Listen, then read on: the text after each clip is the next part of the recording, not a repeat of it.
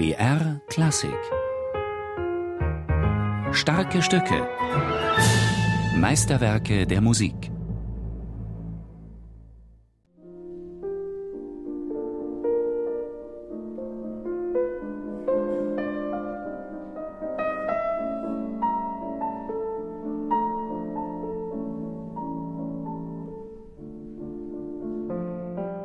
Sicherlich einzelne Stücke von dem Zyklus sind fast jedem bekannt, so wie Schneeglöckchen oder Oktoberlied oder Troika. Ansonsten, das als Zyklus ist auch den Russen ziemlich unbekannt.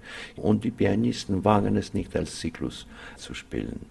Der russische Pianist Oleg Meisenberg fragte sich schon immer, wieso die Jahreszeiten so selten im Konzert gespielt werden. Überhaupt fand er es schade, dass sein Lieblingskomponist Peter Tschaikowski so wenig für Klavier geschrieben hat. Denn außer seinem Klavierkonzert B-Moll, dem Hit Number One in der Klassik, kennt man kaum Werke für Klavier von Tschaikowski. Meisenberg ging der Sache auf den Grund und nahm sich vor, Tschaikowskis Klavierövre durchzuspielen. Die Jahreszeiten landeten als erstes Werk auf seinem Klavier.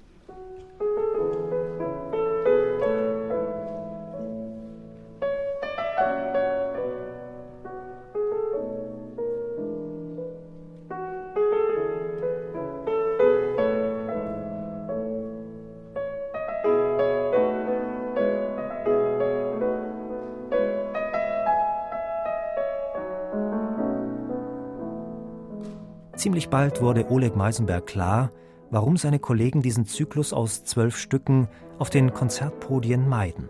Schwierig ist daran, dass auf ersten Blick alle Stücke sind unanspruchsvoll. Sie sind quasi sehr leicht. Es ist meistens ein sprechenden, erzählerischer Ton mit sehr wenig Verzierungen, mit wenig Faktur, wie wir das sagen, alle Sechzehnte, die da und dort laufen oder großen Akkorden. Es ist bescheidene Musik, sagen wir so. Und die professionellen Pianisten möchten ein bisschen brillieren und 45 Minuten sitzen und diese ein bisschen bleiche Musik zu präsentieren, reizt sehr wenige Musiker. Trotzdem hat Meisenberg sich an den Zyklus gewagt. Diese zwölf lyrischen Stücke seien für ihn ein Juwel der Klavierliteratur, eine in Töne gesetzte Poesie. Hinter der angeblichen Anspruchslosigkeit verbergen sich immense gestalterische Schwierigkeiten. Es ist Aufgabe von einem Pianist, der diesen Zyklus spielt, mehr oder weniger ähnliche Musik, seine Farbe zu finden, seine besondere Stimmung und das alles unter Pastell. Das ist kein Ölgemälde, es ist Pastell. Das ist sehr sanfte, leichte Striche. Und dort Differenzen rauszuspielen, rauszuhören, ist eine große Aufgabe. Die Titel der Jahreszeiten sind zugleich auch ihr Programm. Tschaikowski hat versucht, typische Stimmungen und Szenarien der jeweiligen Monate einzufangen und musikalisch umzusetzen. So beginnt der Mai mit der Atmosphäre einer sternenklaren, romantischen Frühlingsnacht. Im September wird eine Jagd musikalisch dargestellt, mit Hilfe der Zitate von typischen Jagdrufen.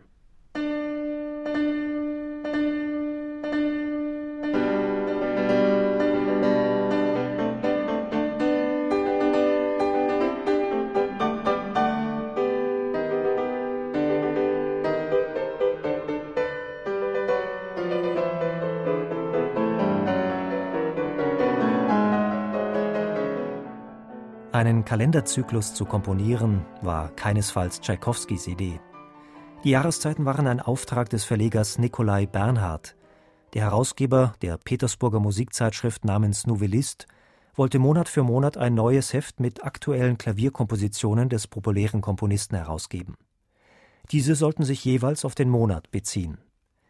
Bernhard, ein großer Kenner der russischen Poesie, gab Tschaikowski auch poetische Motti mit auf den Weg, die jedem Stück vorangestellt werden und quasi als Epigraph dienen. Von Dezember 1875 bis Mai 1876 komponierte Peter Tschaikowski die zwölf Charakterstücke und benannte sie nach den Monaten der Veröffentlichung. Zunächst ging die Arbeit leicht von der Hand, doch bald stockte sie.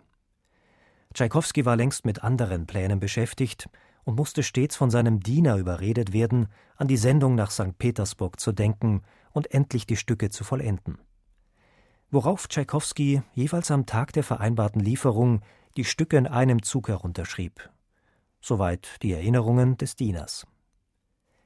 Von dieser Hektik merkt man in der Musik aber nichts. Von Stück zu Stück beweist Tschaikowski sein unglaubliches Gespür für die Entfaltung der Melodie. Nicht von ungefähr wurden manche Nummern aus dem Zyklus zu beliebten Zugabestücken. Sergei Rachmaninow etwa spielte sehr gern die Troika-Fahrt des Monats November als letztes Zugabestück bei seinen Konzerten, vor allem nach dem Exil aus Russland. Oleg Meisenberg kann Rachmaninows Nostalgie verstehen. Die Troika-Fahrt sei das russischste Stück im ganzen Zyklus. Da sieht man wirklich buchstäblich diese Troika-Fahrt, diese viel, viel, viel Schnee rundherum, sehr viel Tannenwald und gesellige Leute in diesen Sahne, in diesen ja, Karre. Man hört Glöckchen an den Pferden und dieser Rhythmus und diesen Schritt und diesen Glöckchen, es ist ungeheuerlich russisch. Ja.